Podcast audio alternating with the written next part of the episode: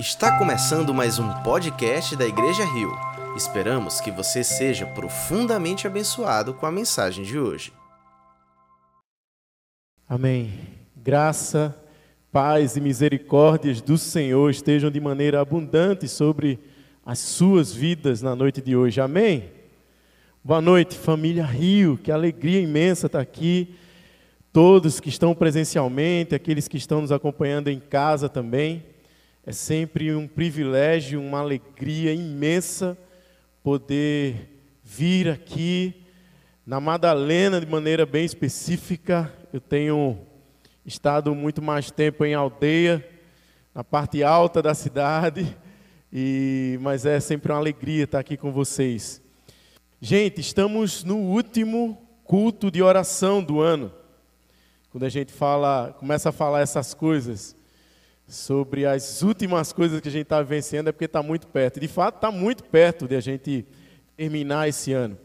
E é bem verdade que um sentimento toma conta e tem tomado conta de algumas pessoas, sobretudo nesse ano que vivenciamos. O sentimento de que tomara que passe logo esse ano.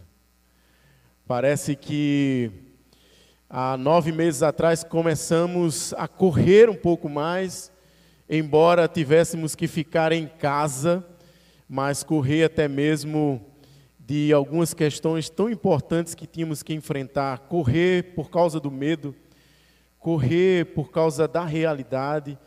E parece que esse ano passou tão rápido pelo fato de que corremos bastante.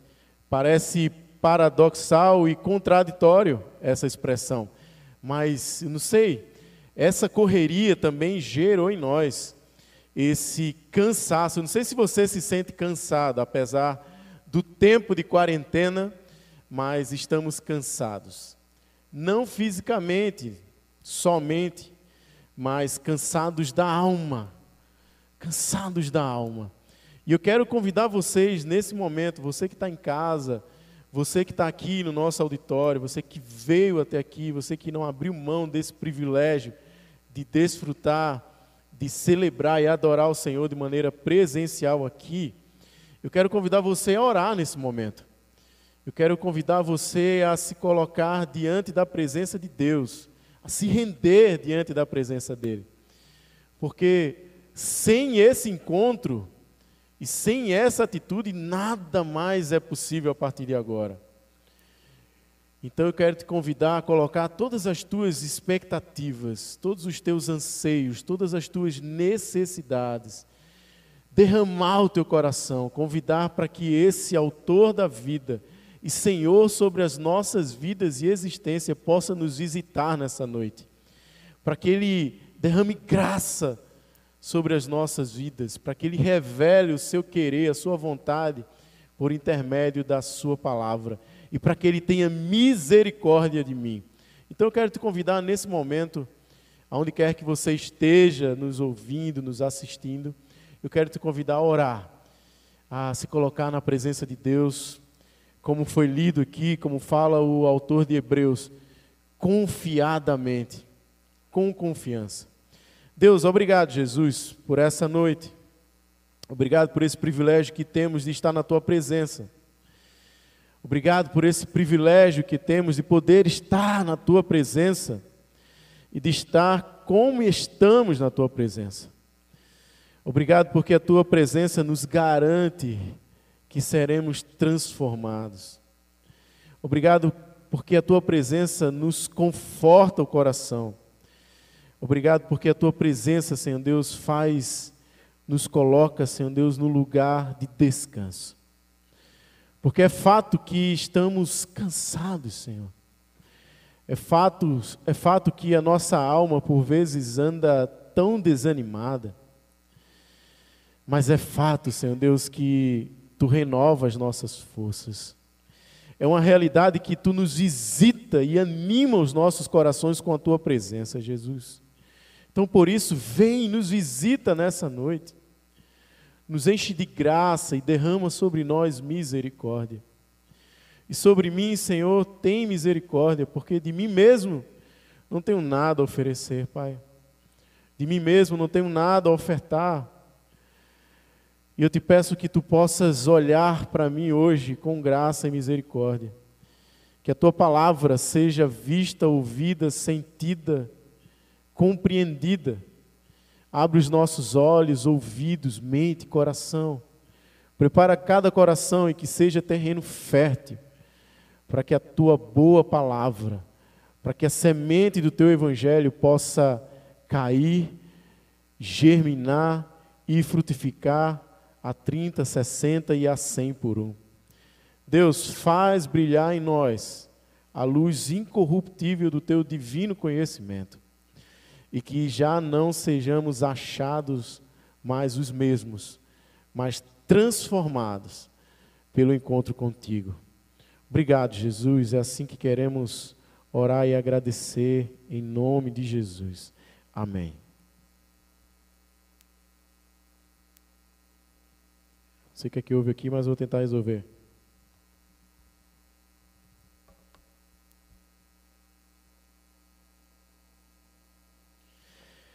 Falar, falar sobre o ano de 2020, gente, é falar sobre um ano atípico, não é verdade? E eu estava refletindo esses dias e estava refletindo sobre qual o saldo que esse ano trouxe para mim e qual seria o saldo que esse ano trouxe para vocês e para todos, todos nós, para toda a humanidade. É certo que parecíamos que antes de 2020 a gente vivia num ciclo natural de acontecimentos. Então a gente iniciava um ano, a gente fazia planos, a gente montava uma agenda, a gente determinava algumas coisas, a gente escrevia coisas para poder nos é, nortear durante a jornada e a caminhada. Mas é certo que esse ano foi diferente de fato foi um ano atípico e diferente. E vocês ouviram aqui hoje na ministração, parece clichê a gente falar isso. E eu lembro que eu estive aqui no início da pandemia trazendo uma mensagem. E, e agora, talvez no final do ano, não da pandemia, porque ainda estamos em meio à pandemia, mas no final do ano trazendo uma nova mensagem. E eu espero que essa mensagem seja uma mensagem de esperança aos nossos corações. Eu espero que essa mensagem seja uma mensagem de renovo à tua vida, assim como tem sido na minha vida. Existe um texto que tem falado muito ao meu coração quando eu me deparo, quando eu olho, e é inevitável a gente ficar inerte e sem atenção ao cenário que está à nossa volta. Não somente ao cenário que está à nossa volta, mas o cenário que nos acomete as reações que esse cenário, que o vivenciar desse cenário gera em nós. Então, um salmo que tem falado muito ao meu coração, que tem confortado muito a minha alma, que traz descanso ao meu ser, que traz um lugar, um chão para que eu possa pisar, que traz uma rede, contextualizando a expressão, uma rede para que eu possa deitar e descansar. Para os que me conhecem, abrindo parênteses, uma rede que não caia, uma rede que não cai. Quem me conhece sabe que eu sofri e o meu filho nasceu há, há pouco mais de dois meses atrás. Eu costumo dizer que ele vai entrar no Guinness Book, porque foi o recém-nascido que mais caiu de rede de toda a história do mundo. Foram duas quedas de rede, uma para cada mês.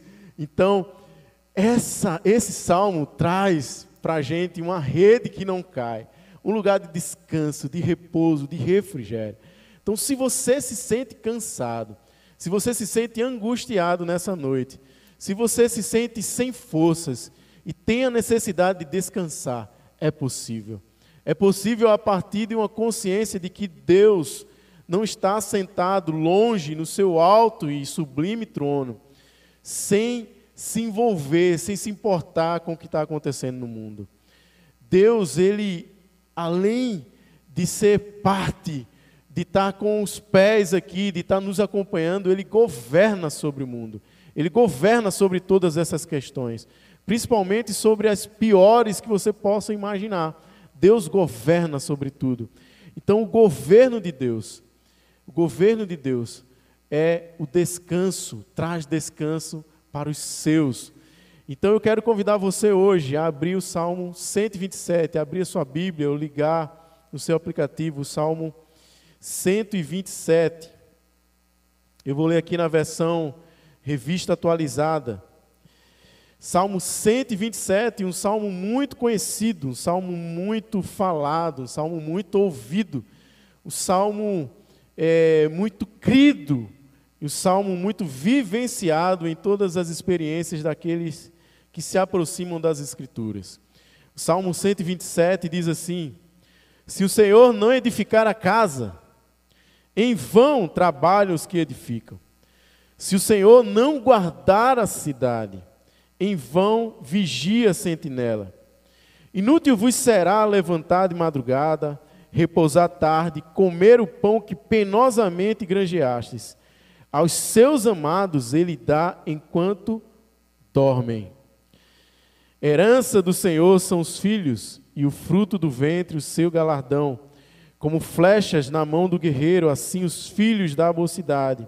Feliz o homem que enche deles a sua aljava.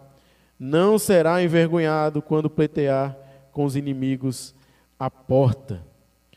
O Salmo 127, gente, faz parte de um grupo de salmos, de uma coleção de salmos que estão dentro do próprio livro de Salmos, conhecidos como os salmos de peregrinação, os salmos de subida, os salmos de romagem. Vários nomes definem esses salmos, que vai desde o Salmo 120 até o Salmo 134.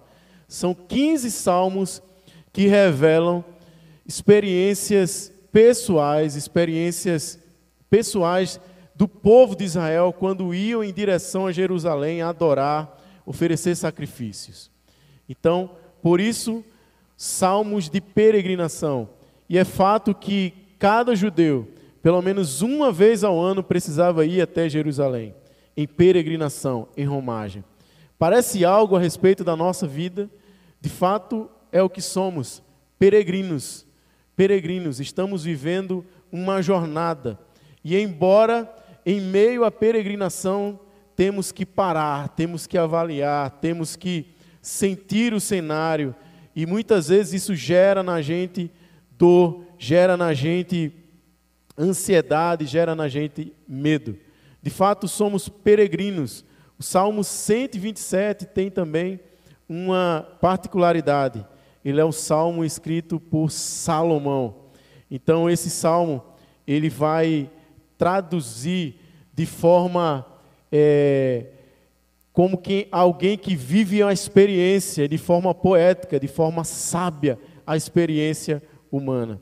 Os salmos eles falam do sentimento do povo de Deus nas mais diversas circunstâncias da vida: angústias, lamentos, medo, esperança, confiança, tristeza, alegria, reconciliação, a própria dor pelo pecado, a dependência. Enfim, talvez esse seja um sentimento, ou alguns desses sentimentos que permeiam e que habitam seu coração hoje. Mas esse salmo escrito por Salomão, é possível identificar de fato esse estilo de alguém que vivencia a experiência com Deus no caminho. Alguém que sabe que Deus não está tão longe e distante das nossas experiências, mas Ele escolhe caminhar conosco. Ele escolhe nos conduzir por esse chão chamado vida. E observe que o autor ele nos revela um panorama. Esse panorama prático, pelo menos com quatro instâncias ou necessidades do viver humano. Que quando essas instâncias ou necessidades do viver humano não são alcançadas, isso gera na gente inquietação, angústia e medo e muito desses sentimentos que eu mencionei agora há pouco. Mas quando temos a coragem e a capacidade, recebemos a graça de enxergar um Deus que governa sobre todas as coisas, nós descansamos. Então, o convite nessa noite para você e para mim é para que a gente descanse na realidade do governo de Deus. E eu queria que você acompanhasse comigo, quando a gente descansa no governo de Deus, observe, o verso 1 ele diz: Se o Senhor não edificar a casa, em vão trabalham os que edificam. Quando a gente confia e descansa no governo de Deus, a gente sabe que o que a gente tem feito não é em vão. E olha, eu quero abrir um parênteses, chamar a sua atenção para algo muito interessante aqui. Não se trata de uma relação de cooperação aqui, não é sobre aquilo que eu faço e aquilo que Deus porventura venha fazer ou todas as vezes faça a partir do que eu faço. Não é uma relação de cooperação, é uma relação de dependência. Aqui ele diz: se o Senhor não edificar, em vão trabalham. Em outras palavras, se a gente substituir se o Senhor não, é sem o Senhor não. Sem Ele não, sem Ele não é possível. Então, a palavra aqui, edificar, traz para a gente esse sentimento, essa necessidade existencial que a gente tem de poder crescer, se desenvolver. E embora a palavra aqui seja direcionada à casa, talvez o estabelecimento, talvez uma obra, o sentido aqui dessa palavra no original, no hebraico, ele vai falar sobre família. Então, talvez você que esteja me ouvindo ou me vendo nesse momento, talvez seja uma das maiores preocupações da tua vida Talvez isso requer, isso tem concentrado os seus maiores esforços e angústias em relação à tua família. Mas eu vim aqui te dizer hoje que todo o seu esforço, que todo o seu empenho, que toda a sua preocupação, que toda a sua atividade é em vão se o Senhor não edificar a sua família, a sua casa e a minha casa. Eu tenho aprendido isso dia a dia e é lindo ver a maneira como Deus coordena, como Deus conduz esse processo. Essa semana lá em casa, eu estava fazendo as devocionais, fazendo um dia devocional lá, um dos dias de devocional do advento com a minha filha. E antes de começar, já era tarde da noite, a gente tinha chegado tarde, estávamos cansados. E, e ela fazendo a leitura daquele momento, eu não sei como, mas ela percebeu e chegou à conclusão que a gente não ia fazer aquele momento. E ela chegou para mim no quarto, já tinha, já tinha organizado tudo, porque é toda uma, é toda uma logística, é toda a, é todo um processo para fazer em casa antes de dormir. E aí, naquele momento em que tudo estava fechado, tudo estava guardado, a cadelinha alimentada, enfim, a gente vou para o quarto, já está todo mundo trocado, tomado banho, todo mundo pronto para dormir, a gente faz a nossa devocional. E a minha filha chegou para mim e disse: Pai, a gente não vai fazer a devocional, eu preciso aprender mais de Deus. E aí que eu percebo que, embora eu tenha uma agenda, embora eu tenha esse, esse desejo, essa intenção de pastorear minha casa, e preciso fazer isso, e cuidar dos meus filhos e ensinar, é o próprio Deus que desperta o interesse, o desejo, para que a minha filha queira conhecê-la. Amém? Pai, eu preciso aprender mais de Deus. Onde que uma menina de cinco anos desperta para isso e desperta em mim o interesse e o prazer e a alegria de ensinar mais de Deus, porque eu sou privilegiado nessa missão. Continuando no verso 1, a parte B, ele diz: Se o Senhor não guardar a cidade, em vão vigia a sentinela. Se o Senhor não guardar a cidade, em vão vigia, vigia a sentinela. Essa parte fala de uma outra necessidade, essa necessidade de segurança, de proteção. E vemos isso de maneira muito prática nesse período de pandemia, não é verdade? A gente toma todos os cuidados, a gente faz, toma todos os esforços, a gente obedece todas as as regras sanitárias ou de biossegurança. Mas a gente percebe que quando tem que ser, e esse tem que ser, abre aspas, governo de Deus, vontade de Deus sobre as vidas.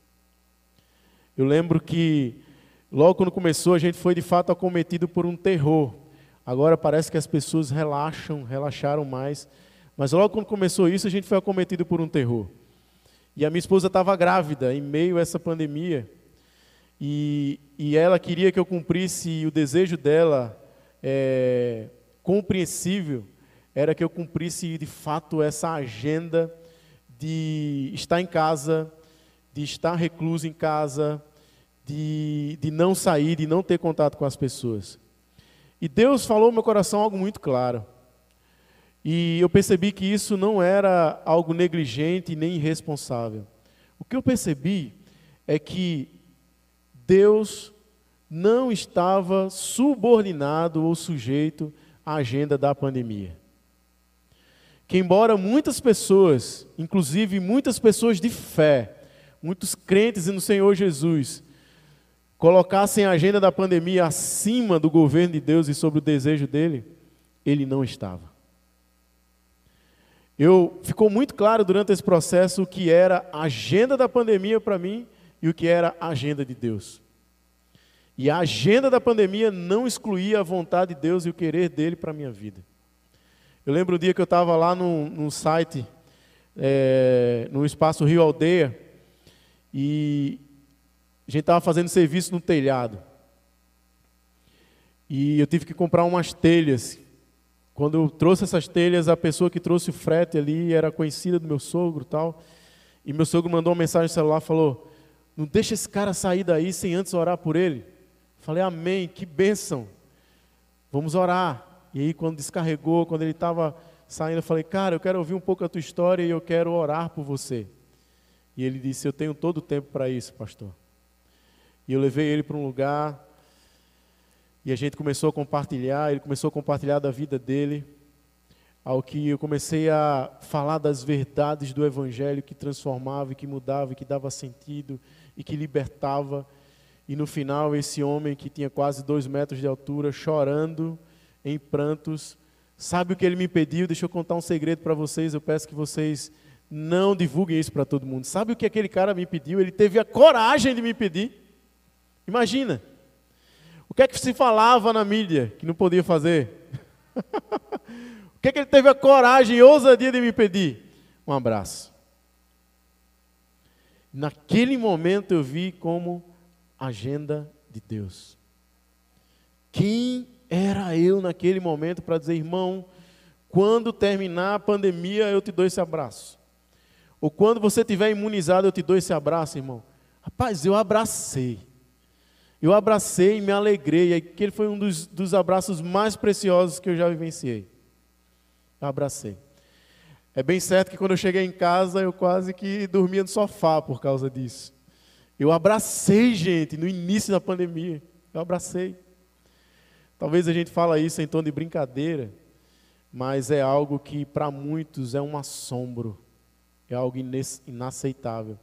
Mas eu queria que ficasse muito claro para você que se o Senhor não guardar a cidade, em vão vigia a sentinela.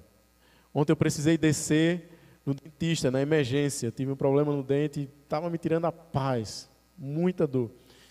E talvez seja o lugar menos indicado para você ir em meio a uma pandemia. Porque, embora seja um ambiente de muito cuidado, de, de muitas coisas, de, de, dos instrumentos serem esterilizados, mas gera um medo, uma desconfiança.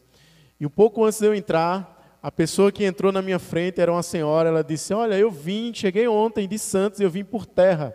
Eu cruzei boa parte do Brasil por terra e ela foi atendida na minha frente. E quando eu entrei, entrei com medo, e quando eu sentei na cadeira, sabe o que eu pensei? Salmo 127, verso 1, parte B. Se o Senhor não guardar a cidade, em vão vigia o sentinela. Sou eu que te guardo, sou eu que cuido da sua vida. Sou eu que soberanamente te protejo.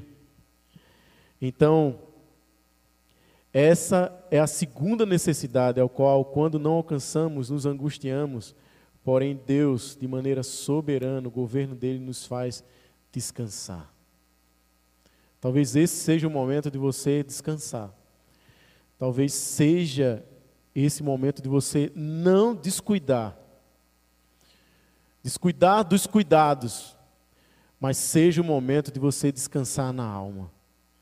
De saber que, embora você tenha todos os cuidados, se o Senhor não guardar, é em vão.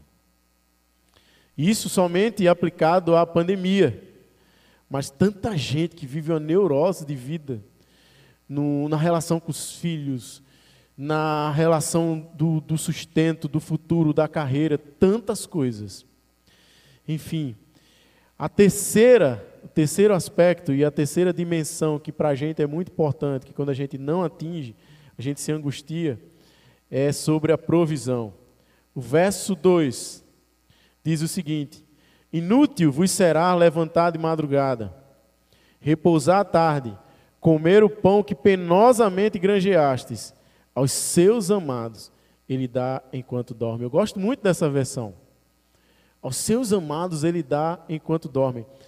Enquanto eu leio esse verso, não sei se passa um filme na sua cabeça e talvez você se identifique com isso, mas essa tem sido, principalmente, abre aspas, antes da pandemia, a rotina de muitas pessoas.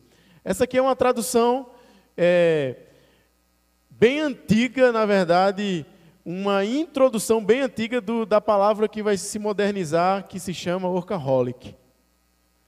É esse cara que se levanta de madrugada, cedinho, e repousa à tarde. É interessante, eu quero chamar a sua, sua atenção para esse contexto, que o contexto aqui que Salomão escreve esse salmo é um contexto de atividade agrária. Então, a pessoa que trabalha no campo. Normalmente, a pessoa que trabalha no campo, o que é que faz? Acorda cedo e dorme cedo. É natural. Mas ele vai falar sobre uma pessoa aqui que se levanta cedo, de madrugada, e vai dormir tarde. E olha, e ele não, não é atividade da paternidade de um filho que acabara de nascer, viu? Porque isso aqui também é uma realidade de quem tem recém-nascido em casa. Eu estou vivenciando isso depois de cinco anos. É, acorda cedo e dorme tarde. É, brother? Amém? Amém? E misericórdia, né, mano? Então, mas esse contexto aqui é sobre alguém que está trabalhando tão penosamente, está aplicando tanta, tanta, tanto peso à sua vida, à sua rotina, e que isso também é em vão, se o Senhor não for o Senhor sobre a, sobre a vida dele. É o Senhor que fecunda o trabalho. E essa expressão aqui, enquanto dormem, vai sinalizar justamente essa ação da natureza que acontece pela chuva, pelo orvalho, pelo sol que nasce. É o Senhor que dá enquanto dormem. Se o Senhor não fecundar o teu trabalho, em vão é você se afadigar. Então, eu acredito que Salomão traz para esse texto, essa experiência dele, algo que a gente vê lá no livro de Eclesiastes. Né? O verso 2, ele vai falar sobre essa dinâmica do homem que anda buscando, anda buscando, anda buscando, e a conclusão dele é vaidade por vaidade, não há nenhum proveito debaixo do sol, tudo é vaidade. Tudo é vaidade. E parece que quando a gente olha para o cenário do mundo, para essa relação de causa e efeito, para essa dinâmica de, de competição, de conquistar, de ganhar, de fazer, de acontecer, quando eu vou lá para esse capítulo 2 de Eclesiastes, eu vejo esse resumo de Salomão e observo aqui o que ele diz. Que proveito tem um homem de todo o esforço e de toda a ansiedade com que trabalha debaixo do sol? Durante toda a sua vida, seu trabalho não passa de dor e tristeza. Mesmo à noite, a sua mente não descansa. Parece algo familiar.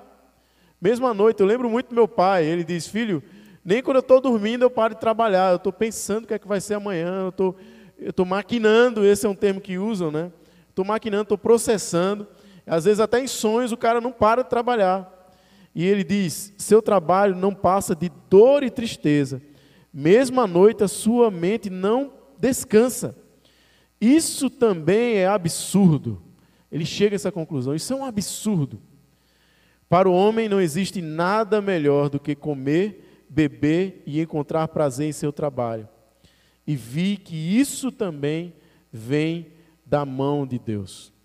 Ele reconhece, mesmo diante de todo esforço, apesar de todo esforço e empenho do homem, que, como diz as Escrituras, o homem não possui coisa alguma se do céu não lhe for dada. A quarta realidade aqui é a respeito de um deleite, um deleite muito especial que é sobre família. Na verdade, todo esse salmo fala sobre família, é um salmo muito familiar. Talvez a expressão lhe pareça muito familiar, esse salmo é muito familiar. Ele fala sobre a casa, ele vai falar sobre sustento, ele vai falar sobre proteção, e aqui ele fala do deleite da família, que são os filhos, a chegada dos filhos, a herança do Senhor. E mais uma vez ele coloca isso como é, condicional. Isso vem de mim. Isso vem de mim, é dado por mim As palavras herança e galardão, elas se completam aqui ao, ao ponto que se contrapõe a toda essa intenção do homem de querer resolver as coisas por si mesmo. De querer ter esse controle sobre as suas vidas, inclusive sobre essa dinâmica de Deus que é a oferta dos filhos. E ele diz no verso 4: Como flechas na mão do guerreiro, assim são os filhos na mocidade. O verso 5: Feliz o homem que enche deles a sua aljava. Não será envergonhado quando pleitear os inimigos à porta. Esses inimigos à porta me chamam muita atenção, porque quais são os inimigos da existência, do caminhar da vida? Talvez um dos principais inimigos que os filhos vão ajudar a enfrentar é a solidão. Eu lembro de um dia que estávamos com a minha avó na UTI internada aqui em Recife e todos os momentos de visita, todos os horários, todos os dias, seja ele qual fosse, tinha gente, não era pouca gente, não eram poucas pessoas, não eram poucos netos, não eram poucos filhos. De uma pessoa que teve 13 filhos, sempre tinha gente para visitar ela, e não eram poucos. Tinha que fazer rodízio, tinham que aproveitar o tempo. Ao ponto que, quando a gente estava lá um dia, me marcou muito essa experiência. A gente estava lá um dia e tinha uma pessoa também na recepção, que era a única pessoa diferente da nossa família.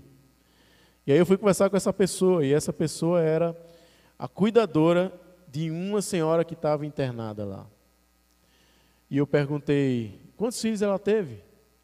Nenhum. Quantos irmãos? É filha única.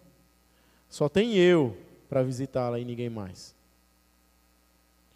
E talvez os filhos que o Senhor, talvez não, eu tenho certeza que os filhos que o Senhor nos oferta, eles, eles são a solução para muitos inimigos que se colocam à porta, e o principal deles é a solidão. Então, esse salmo que é familiar, ele traz muitas lições para as nossas vidas. Mas a principal delas é que ele nos oferta um lugar de descanso. Ele nos oferta quando compreendemos que ele tem o governo sobre todas as coisas, que ele tem um governo sobre todas as circunstâncias, sobre cada vida. Ele tem um governo sobre os governos. A gente descansa. A gente descansa. A gente confia. A gente se porta como um, um filho que o salmista também vai falar, o filho recém-amamentado. Faz tempo que você vê essa cena, né? Eu imagino que sim, talvez não, talvez tem pessoas que veem isso todos os dias e eu sou um desses privilegiados. A criança recém-amamentada. A criança vulnerável, a criança totalmente dependente, recém-amamentada tendo ali a sua necessidade básica de alimento suprida. É uma cena linda, é uma cena linda. É uma cena linda ver que existe cuidado, existe provisão, existe proteção. Os meus poucos meses de novo processo de paternidade têm me ensinado muito a respeito de Deus. Eu achei que eu tinha aprendido o suficiente quando eu fui pai da Letícia. Mas eu tenho aprendido mais e mais agora, sendo pai do Noah, a respeito de um Deus que cuida de nós. Talvez você não escutou aquilo que você queria ouvir hoje, mas eu tenho certeza que você ouviu o suficiente para descansar, para confiar para deixar de lado tudo aquilo que te angustia, tudo aquilo que te aperta o coração, tudo aquilo que te cansa, porque essas coisas te cansam. Eu acredito que os salmos de romagem, eles foram especialmente escritos, especialmente pensados para que no caminho pudessem animá-los, para que na jornada pudessem confortá-los, para que em direção à adoração eles pudessem ser revigorados. E talvez é o que você precisa hoje, é o que eu preciso hoje. Ser animado, ser revigorado, ser refeito. Porque um dos convites de Deus para as nossas vidas, para mim e para a tua vida, hoje, é para que a gente confiadamente também se coloque nas mãos do oleiro. Se o Senhor não, é impossível. Sem o Senhor, não é possível. Se o Senhor não edificar, é em vão os que edificam. Se o Senhor não guardar, é em vão toda a sua preocupação e recursos, toda a sua angústia, é em vão, é em vão. Se o Senhor não prover, é em vão também todo o seu sacrifício, toda a sua dedicação, toda a sua busca de sol a sol, sem descanso, é em vão se o Senhor não prover. E como deleite dele, é dele que vem a herança que são os filhos. Que essa palavra possa te colocar no lugar não de de repouso descompromissado, daquele que vai dormir esperando que no outro dia as coisas venham e aconteçam, mas que ele te coloque no lugar de descanso comprometido em Deus, na certeza de que ele é que faz em nossas vidas. Amém. Eu quero te convidar a orar nesse momento comigo. Eu não sei o que porventura tem passado no teu coração. O que sei é que vejo que existe tantas pessoas enfermas, não somente de Covid, mas na alma, cansadas, sobrecarregadas. E o Deus a quem eu sirvo, que escolheu vir e habitar nesse mundo, e se vulnerabilizou, nascendo numa manjedoura e vivenciando, experimentando todas as experiências humanas, na dimensão humana. Ele nos convida e faz um convite, um convite para mim e para você nessa noite. É um dos convites que eu mais gosto de ouvir e que mais tenho ouvido dia a dia. Vinde a mim. Vinde a mim. A palavra de hoje é especial para os que estão cansados. E o convite de hoje é especialmente para que você descanse. E é certo, bem certo, que aquele que aceitar, aquele que ouvir e aceitar esse convite, já não será encontrado mais o mesmo. A noite de hoje é uma noite de renovo, é uma noite de descanso para a alma. Talvez essa, e eu tenho certeza que é, seja a melhor maneira de se iniciar um novo ano. Não é a esperança que podemos colocar sobre a imunização do planeta, sobre vacina tal, vacina A, vacina B, não é essa, não é isso. Mas sabendo que descansando no governo de Deus, podemos de fato descansar. Confiando na direção dele que nos conduz enquanto peregrinos, temos a certeza que chegaremos ao lugar que ele quer que cheguemos. Então eu quero te convidar nessa noite para orar, para colocar diante dele todo o seu coração, toda a sua angústia. Sabemos que tem pessoas sofrendo nos hospitais. Sabemos que tem pessoas próximas e parece que essa segunda onda, se assim pode ser chamada, tem alcançado pessoas mais próximas. Essa é a impressão que eu tenho, pelo menos pessoas muito próximas a mim estão nesse momento sofrendo dentro de uma UTI, dependendo visivelmente dependendo de aparelhos mas soberanamente dependendo do Deus que é soberano, que está acima de qualquer coisa e que tem a vida em Suas mãos. Então eu quero te convidar a orar nesse momento e a descansar nele, sabendo que Ele tem nos conduzido. Que enquanto peregrinos, vamos vivenciar experiências que não serão boas a princípio mas que nos ensinarão a respeito de Deus. Queria te convidar a ficar de pé nesse momento. Deus, obrigado, Jesus. Obrigado pela tua palavra, que é viva, que é eficaz. Obrigado porque através dela, Senhor, podemos saber o que tu desejas para nós. Podemos ver a tua vontade revelada em nossas vidas. Obrigado, Jesus, porque tu nos tira de um lugar de inquietação, tu nos tira de um lugar de medo, tu nos tira de um lugar de cansaço, tu nos tira de um lugar de desânimo e nos coloca debaixo das tuas asas, dentro da tua soberana vontade. Como é bom ouvir a tua voz que nos diz: É meu, somente meu todo o trabalho. Deus, para além de um momento que estamos vivendo, para além de um período tão trágico na história da existência, na história do mundo, possamos saber que Tu és o Deus de todas as histórias. Vem nos visita nessa noite, Jesus.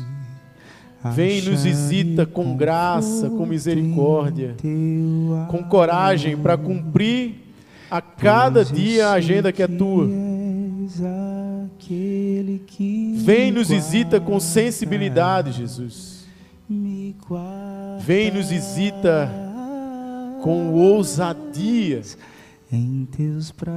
para poder pregar o teu evangelho com as nossas próprias vidas, muito mais do que com as nossas palavras. Nos abençoa, Jesus, abençoa o teu povo espalhado por esse mundo, abençoa a tua igreja, que seja esse organismo vivo, chamado para fora e chamado para sinalizar o teu reino. Oh Deus, queremos descansar nas tuas promessas. Queremos descansar na obra completa do teu filho Jesus na cruz do Calvário. Que não abre precedente e não há necessidade de acréscimo de coisa alguma, porque foi completa. Queremos descansar. Queremos descansar, Senhor, de nós mesmos. Porque às vezes somos tão pesados, às vezes somos tão medíocres, às vezes somos tão covardes, às vezes somos tão preguiçosos. Que tu venha, Senhor Deus, a nos diminuir nessa noite e que tu sejas vistos em no, visto em nossas vidas, Senhor. Abençoa a tua igreja, Pai. Abençoe essa igreja, abençoe a liderança. Te pedimos e te agradecemos de maneira tão especial pela recuperação do nosso pastor Marçal, Senhor. Obrigado, Senhor, porque tu agistes com graça e misericórdia sobre a sua vida. E sobre a sua vida tu derramaste cura em teus braços. Obrigado, Jesus. Obrigado porque tu tem levantado homens e mulheres que, ouvindo a tua voz, caminham, peregrinam à medida que descansam em ti. Recaio de novo Obrigado, Jesus. Essa é a nossa oração. Esse é o anseio mais genuíno do nosso coração. Descansar em ti. Descansar em ti, descansar em ti. Porque sabemos que é em vão todo o trabalho. É em vão toda a preocupação, é em vão todo o empenho. Se tu não fizer por nós. Obrigado, Jesus. Recaio de novo em tuas e que o amor de Deus, o nosso Pai, a graça revelada por seu Filho Jesus, que nos cobre, que nos reveste e nos dá a oportunidade de recomeço, e que as divinas consolações do Santo Espírito, esse que nos anima, que dentro de nós nos anima, nos conduz, nos convence, nos exorta, possa estar de maneira abundante sobre a sua vida, sobre a tua casa, sobre a minha vida e a minha casa. Obrigado, Jesus. Obrigado, Pai, em nome de Jesus. Amém. Se você foi abençoado por essa mensagem, compartilhe com alguém, para que de pessoa em pessoa alcancemos a cidade inteira.